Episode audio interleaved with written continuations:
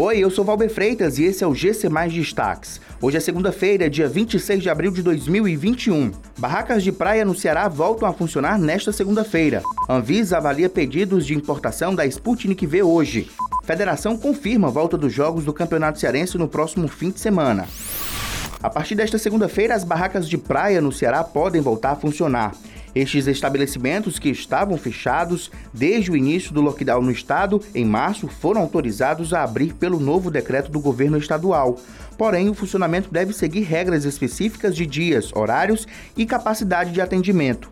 Segundo as medidas anunciadas pelo governador Camilo Santana no último sábado, as barracas de praia devem respeitar um limite de atendimento de 40% da capacidade total do estabelecimento.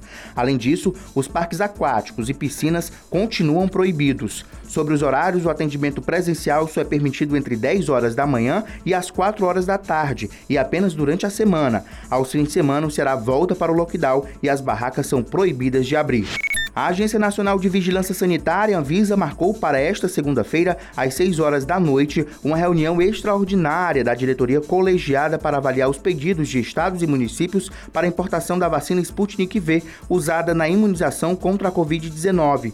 O imunizante é produzido pelo Instituto Gamaleya da Rússia. A reunião de deliberação foi marcada dentro do prazo estipulado pela lei e de acordo com a decisão do ministro do Supremo Tribunal Federal, Ricardo Lewandowski, que determinou a análise da questão dentro do prazo de 30 dias. Um dia após a publicação do decreto do governador Camilo Santana, que autoriza a retomada dos jogos do estadual, a Federação Cearense de Futebol confirmou em seu site oficial que a competição será retomada no próximo fim de semana, quando serão disputados os jogos da segunda fase.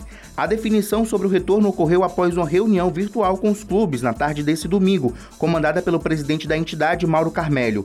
A FCF anunciou que a tabela detalhada da segunda fase do torneio, que tem mais seis rodadas a serem disputadas, será divulgada nesta segunda-feira ao meio-dia.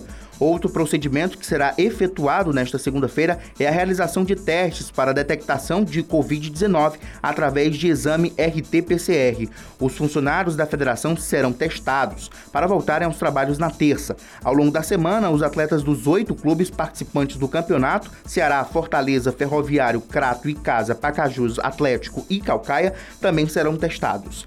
Essas e outras notícias você encontra em gcmais.com.br. Até mais!